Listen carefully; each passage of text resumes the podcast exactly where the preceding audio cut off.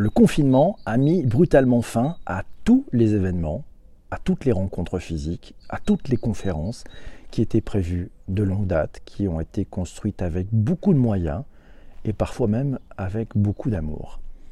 La nature ayant horreur du vide, les webinars fusionnent et foisonnent de toutes parts en ce moment. Mais quels sont les secrets d'un webinar réussi, d'un événement virtuel réussi Au-delà des outils, un événement virtuel peut-il être comparé à un événement physique Et qu'est-ce qu'il manque aux participants? Webinar événements virtuels, leurs forces et faiblesses, on en parle dans ce nouvel épisode du Digital pour tous enregistré en direct sur Twitter. Petit tour, tiens, événements virtuels, je me suis dit, tiens, et si on parlait de virtualisation? Ouais, virtualisation, c'est assez proche et pourtant, allez chercher les définitions de virtualisation on est plutôt dans l'informatique hein, quand on parle de ça. La virtualisation en informatique, c'est le processus qui consiste à créer une version logicielle ou virtuelle d'une entité physique telle que des applications, des serveurs, des systèmes de stockage et des réseaux virtuels si on fait un parallèle avec les événements, avec l'événementiel, ouais, ça peut, il y, a, il y a quelques liens effectivement. Les enjeux, c'est Isabelle qui nous lisait dans le tweet d'avant émission plusieurs exemples d'événements qui ont cherché à offrir des alternatives à des salons reportés suite à l'épidémie du coronavirus, hein, comme par exemple Saloon Cloud euh, par Pledziap, ouais, qui euh, nous a donné le lien d'ailleurs dans, dans, le tweet avant, dans un commentaire du tweet d'avant épisode. SEO Square, le BG, c'est Live YouTube, Engage and Convert et tout plein de webinars en ce moment. Oui, ça pullule, ça pullule. Bien obligé, nous dit Laura, bien obligé par la conjoncture mais de jolis exemples comme Condillac Expert qui passe tous ses after-work en mode webinar à des horaires de télétravail pour le coup pour continuer l'animation de la communauté et l'apport de tips sur plein de sujets. Effectivement, c'est ce sujet-là. Euh, on parle à Twitter. Oui, bonjour la marmotte, bonjour qui vient de nous rejoindre. C'est Christian qui nous dit tiens, à distance aussi un événementiel c'est viable à des conditions. Hein. La confiance elle est clé, elle doit être clé envers l'équipe organisatrice, elle doit être clé envers les participants distants et elle doit se faire avec les bons outils. C'est une recette gagnante et il nous signale d'ailleurs un tweet de, Sandrine qui dit faire, euh, faire d'une contrainte une opportunité. Ce sont des nouvelles méthodes de travail, de travail à distance, de séminaire avec des nouveaux outils digitaux. On parle de Klaxoon, on parle de Cisco WebEx et oui, pas mal d'outils de blanketing aussi. On parlera peut-être, on fera peut-être un épisode spécifique du Digital pour tous à propos de ces outils de webinar. Ils pullulent et il y a des grands gagnants qui sont en train de tirer leur épingle du jeu, vous le savez tous. Merci à ceux qui, qui viennent d'arriver dans ce live. Les événements virtuels, est-ce que c'est le futur de l'événementiel? Tiens, un article trouvé dans livesession.fr. Bien entendu, toutes les références citées dans cet épisode sont disponibles dans les notes d'épisode et surtout sur le site ledigitalpourtous.fr. Oui, les événements virtuels, dans cet article, on apprend de Livesession, on apprend que les événements virtuels, que ce soit des diffusions en direct d'un événement physique ou des diffusions 100% virtuelles, comme des webinaires ou des webcasts, possèdent de nombreux avantages. Les trois principaux sont l'acquisition d'une audience plus étendue. Et oui, on peut accueillir beaucoup plus de monde que sur un événement physique.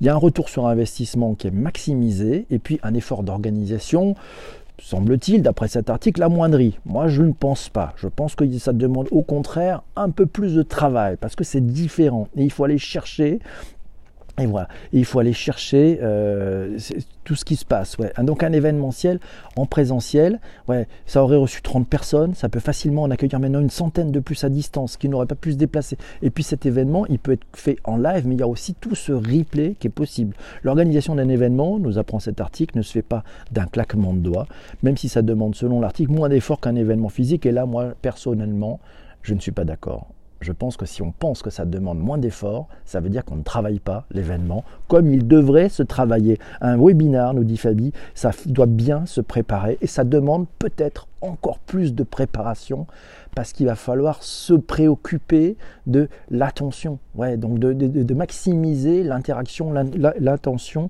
avec les participants, bien distribuer la parole, et donc ça demande une autre écriture. Et c'est ça qui est fantastique. Christian nous dit, tiens, un événement, si elle de 500 personnes, c'est normalement trois mois de préparation le repenser en digital pour qu'il soit accessible à distance, le virtualiser, c'est un véritable challenge. C'est un véritable challenge. Il a raison, Christian. Méthode et bons outils d'une préparation d'un événement, toujours clé de cette réussite. Oui, alors certains, qui ont prévu des événements, et ils nous citent le tweet de Dolores qui dit on a, fait un, on a fait un virage à 360 degrés pour transformer un événement physique de plus de 500 personnes en 100% digital en moins de 48 heures. Ouh, bravo tout était prêt, ils avaient fait le gros du boulot, mais il a fallu revisiter. C'est logique de table ronde avec un écosystème, donc bravo. Euh, c'est vrai que c'est fort de pivoter aussi rapidement, mais ça, ça s'improvise pas. Ça demande des équipes qui savent travailler ensemble. Ça demande de savoir se synchroniser. Ça demande vraiment de bien se préparer pour que ça puisse fonctionner euh, pourquoi les événements d'ailleurs virtuels ne, cannibalisent-ils pas les réunions en présentiel? C'est sur geniusmeetings.com qu'on apprend que bien que l'engagement et l'interaction stimuleront la fréquentation en ligne, il faut ajouter d'autres ingrédients pour que les événements virtuels catalysent la participation hors ligne. Et oui, la première, la première ingrédient, c'est la pertinence. Le deuxième ingrédient, c'est l'anticipation. On va prendre dans cet article. Et moi, je rajouterais que peut-être que le troisième ingrédient, c'est le sens de l'improvisation. Mais ça, ouais, ça, ça demande beaucoup de travail. Vous le savez, pour pouvoir improviser, il faut d'abord avoir beaucoup travaillé. Ouais, on peut pas y aller qu'au talent. Non, non, ça marche pas comme ça. Ça marche pas comme ça. Eh oui, les webinaires c'est excellent, mais ça se prépare. Il suffit pas juste d'allumer une caméra, d'avoir trois invités et c'est parti. Non, non, ça demande un peu de boulot. Les clés du succès d'un webinar, on trouve ça sur coder.com. C'est ouais, alors Tiens, premier, premier sujet, vous savez, c'est comme pour les podcasts, on me dit toujours, c'est quoi la bonne durée d'un podcast? Eh ben, En fait, il n'y a pas de règle, c'est-à-dire que si vous êtes ennuyé, au bout de 10 minutes, les gens vont vous quitter. Si vous êtes passionnant, vous pouvez rester une heure et demie, les gens vont rester avec vous. Ben, c'est la même chose avec un webinar. C'est exactement la même chose, la longueur n'est pas un problème en matière de webinar. Non, non, c'est la durée n'est pas un obstacle pour les participants. Sachez qu'ils assistent en moyenne à 70% d'un webinar de 90 minutes. On apprend ça sur codeur.com et c'est selon Tenfold. 65 à 70% des informations transmises par un storytelling sont conservées par le cerveau, nous dit Fabi. Merci beaucoup. Évaluer ce que nous gagnons et ce que nous perdons quand on pourra le faire. Ah oui, bonne question de Corinne. Se dire, oui, ben, ces événements virtuels, en fait, on gagne quoi? Alors, on doit sûrement gagner le temps de déplacement, mais qu'est-ce qui nous manque? Qu'est-ce qui nous manque? C'est quoi? Et je pense que la partie qui nous manque, elle doit être du côté des émotions. Je pense que c'est du côté des émotions parce que tous nos sens ne sont pas servis, alors que dans un événement physique, nos sens tout entiers sont servis. Et l'attention, c'est une autre écriture, nous dit Fabio. Oui, c'est génial. Beaucoup de Français, effectivement, sont présents. Et puis, ce sont des petits formats. Il faut les structurer. Il faut, je pense, les prévoir comme des petites capsules très interactives de façon à qu'on ait un maintien de l'intention. C'est Isabelle qui nous dit l'événement virtualisé, il limite les échanges en off. Ouais, vous savez, les, le mode sérendipité, quand on va dans une conférence, quand on va dans un séminaire, etc., on peut rencontrer des gens pauses. C'est ce qu'on appelle le networking. Ben, ces événements virtuels, il leur manque pour un grand nombre ces aspects-là. Oui, l'aspect un peu de surprise. Et oui, c'est important la, surprise. Ce qui est génial, ce sont les interactions, nous dit Fabi, c'est vrai, avec la communauté. Ça, c'est très très important, ces interactions. C'est vrai, c'est ce qu'on fait tous les matins. Important aussi de partager les émotions. C'est Christian, tiens, qui nous dit que dans les bonnes pratiques, une animation à distance efficace, elle est liée à une équipe engageante qui doit maîtriser l'organisation, qui doit savoir rebondir, qui doit savoir fédérer et qui doit bien évidemment utiliser les bons outils. Il nous cite d'ailleurs le tweet d'Hélène qui dit animer des ateliers de travail à distance pour limiter les déplacements, c'est possible quand on a les bons outils, les bonnes méthodes. Et puis voilà, donc elle, montre dans ce tweet comment elle utilise l'outil Klaxoon pour faire un Y, un O et un Watt entre Lyon et Marseille. Voilà, avec Klaxoon et Cisco France. Ouais, c'est pas mal de mixer d'ailleurs les, les deux. Pas mal, hein, ça peut marcher très très bien d'ailleurs. Et puis bon, Klaxoon est aussi compatible avec Teams. Voilà, comme ça, pas de jaloux. Damien nous dit un webinar. Ouais, Damien Douani nous dit un webinar ou une rencontre virtuelle, elle nécessite aussi un bon animateur et une excellente préparation. Ce n'est pas parce que c'est virtuel que l'on doit sous-estimer cette étape-là. Non, non, il faut éviter de tomber dans le piège habituel du ouais, c'est Internet, donc c'est pas cher, donc on peut niveler par le bas. Non, non, non, vous allez le voir, ça va être une véritable baston. Tout le monde veut faire son webinar, donc tout le monde se lance et c'est très bien, mais finalement, il y aura toujours une prime à la qualité, c'est vrai. Et puis, il faut partager aussi ces interactions. L'improvisation, nous dit Christian, ça se travaille, ça se prépare. C'est ça le sujet. Bonjour à vous tous. Bonjour à ceux qui viennent d'arriver dans ce direct. C'est normal, ça se prépare, c'est comme écrire un papier. Il y a des règles. Et oui, ça demande aussi de faire appel à des professionnels. La longueur et la durée, nous dit Arnaud. Merci beaucoup pour ce clin d'œil. Il a toujours dit, ce n'est pas ça le sujet, bébé. Merci beaucoup. On en reparlera, je le dirai peut-être à votre ex-femme. Cher ami, c'est bien possible. Le temps qui passe est arrivé. Il faut aussi apprendre à poser sa voix. V-O-I-X et peut-être pour trouver sa voix, V-O-I-E. À savoir articuler, à savoir prendre le temps, peut-être amener un rythme différent, puisque c'est pas facile de maintenir l'attention avec une audience. Quels sont les cas d'usage? Quelle est la recette d'un webinaire attrayant et performant? On trouve ça sur le blog de hubspot.fr. Ils nous apprennent qu'il faut d'abord définir les objectifs concret d'un webinar. identifier les sujets, créer du contenu, positionner le webinar dans ce qu'ils appellent l'entonnoir de conversion. Alors là, on est vraiment dans le inbound marketing. Pour planifier la promotion d'un webinar, il faut déployer une stratégie de maturation des leads suite à un webinar. Savoir, c'est-à-dire qu'en fait, les gens qui sont venus assister là, qu'est-ce qu'on fait après? Et puis, ils le disent, il faut savoir outiller l'équipe commerciale pour la conclusion des transactions. Et si vous faites des webinars pour le business, eh bien, ça se prépare, hein, ça se prépare. Et c'est Corinne qui nous dit, les émotions elles permettent d'ancrer les informations reçues. C'est très important. Et c'est Patrice, le roi de l'émotion, qui nous le dit sur Twitter. Une très belle soirée passée devant sa webcam et son écran, à surveiller trop de choses. Il a, a fait un webinar avec un live tweet. Et oui, surveiller trop de choses à la fois, mais une expérience passionnante. D'habitude, quand il fait des événements en face à face, il est beaucoup plus tranquille. Et puis ici, avec les événements virtuels, on ne peut pas voir vraiment les gens, ni ressentir leurs émotions.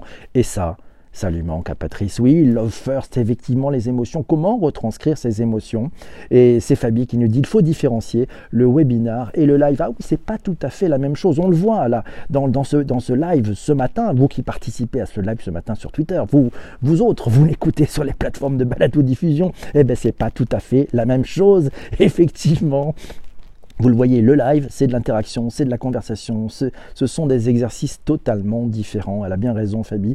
Sa fille de 16 ans, euh, la fille de Vincent, 16 ans, a passé 7 heures par jour en webinaire avec ses potes. Ouh, c'est chaud, c'est chaud, c'est chaud. Merci la marmotte pour les super cœurs. Ah, ça fait de l'émotion tout ça. La marmotte est en mode super cœur. Ça, ça fait un grand, grand plaisir. Merci le monde de geek de passer par ici. Euh, selon, ouais, ce, ce, ouais, conservé par le cerveau, c'est sûr que les choses sont importantes. Alors, God bless us.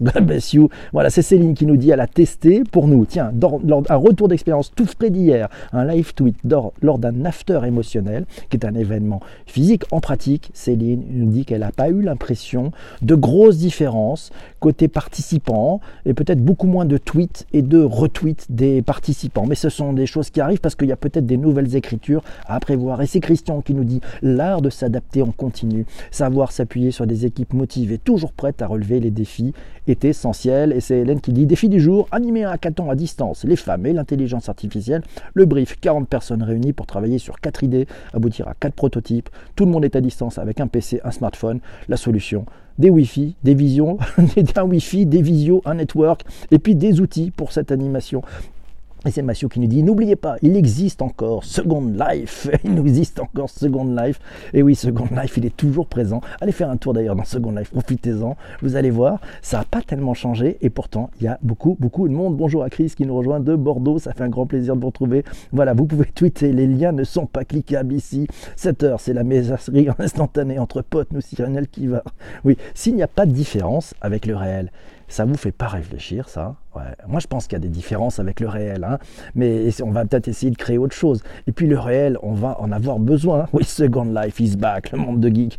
Oui, bah, c'est Christian qui nous parle d'ailleurs d'opportunité de le faire avec un casque de réalité virtuelle sur la tête. Et on se retrouve en plein cœur d'un showcase en réalité virtuelle avec des intervenants sur scène, des présentations vidéo, des participants en live, en VR, interactif. Il y a déjà participé, c'est sur Altspace VR et c'est très concluant. Il nous a trouvé d'ailleurs un article qui en parle dans réalité-virtuelle.com. On apprend dans cet article que AdSpace VR n'a pas réussi à faire exploser les chiffres, mais il a laissé VRChat et Rec Room et les autres caracolés en tête. Cependant, AdSpace VR est une application qui s'est fait une place dans un domaine bien particulier, les événements hébergés par des créateurs de simples salons de chat en réalité virtuelle, la plateforme a donc fait le choix des événements virtuels quand d'autres privilégiaient le cinéma ou le gaming. Et Fabie nous dit pas mal aussi pour le webinaire d'inviter un expert sur le sujet pour apprendre encore beaucoup plus. Bonjour à Thierry qui vient de nous rejoindre ce matin en direct sur Twitter. Merci à toi pour organiser, allez, un bon webinar. Un bon webinar, c'est quoi la clé? Puis après, on va, on va continuer la conversation. Si ça vous branche, on sera dans le Discord. Un bon webinar, c'est comme un bon repas. Ça se prépare il faut une sauce secrète. Oui, ça se prépare, il faut une sauce secrète. On trouve un article qui nous parle de ça. C'est comment créer un webinaire à succès. C'est dans inboundvalue.com. On apprend que pour organiser un bon repas entre amis, il vous faut plusieurs ingrédients. D'abord, des amis à inviter, qui vont répondre ou non à votre sollicitation. Ensuite, le repas que vous veillerez à faire correspondre au goût des convives. Bien sûr, un lieu adéquat, avec une table accueillante et suffisamment grande pour tout le monde. Et je rajouterai, bah, bah, comme un bon repas, il vous faut des bons cuisiniers. Eh bien oui, il faut des bons cuisiniers, il faut des bons ingrédients, et puis il faut des gens qui maîtrisent, parce que si c'est pour filer du surgelé, si c'est pour filer de la viande avariée, c'est pas du tout la même chose. Il faut s'accorder sur le menu, mon ami Cyril, il a bien raison. La fidélité d'une rencontre, c'est le business, nous signale Vincent. Oh, pas toujours, on peut quand même faire des rencontres, il n'y a pas toujours le business. Si on peut faire en virtuel et passer plus de temps en famille, il est preneur, notre ami Vincent. Mais c'est Céline qui nous dit oui, oui, mais en virtuel, le public, lui, était moins réactif donc moins de tweets, moins d'implications. Le bon webinar, bah, c'est un bon, c'est un webinar, il est bon quoi. Merci Arnaud pour ces échanges. Mes amis, vous venez d'écouter cet épisode qui est maintenant disponible sur les plateformes de balado diffusion. Vous êtes arrivés jusqu'ici, c'est vraiment merveilleux. Il vous reste euh, exactement 382 autres épisodes à écouter. Voilà. Donc si vous voulez les écouter, vous allez faire un tour sur le moteur de recherche de votre plateforme de podcast préférée. Mais en fait, en vrai, non, allez plutôt faire un tour sur le digitalpourtous.fr. Il y a un vrai moteur de recherche et vous allez pouvoir trouver tous les podcasts qui sont dans cette, grande, grande série de podcasts, avec des mots-clés, avec les liens vers les articles dont on vous parle. Alors ne ratez rien, allez sur le digitalpourtous.fr. Je vous laisse, je reste avec la room qui est présente sur Twitter. À ciao bientôt pour un prochain épisode, c'est promis.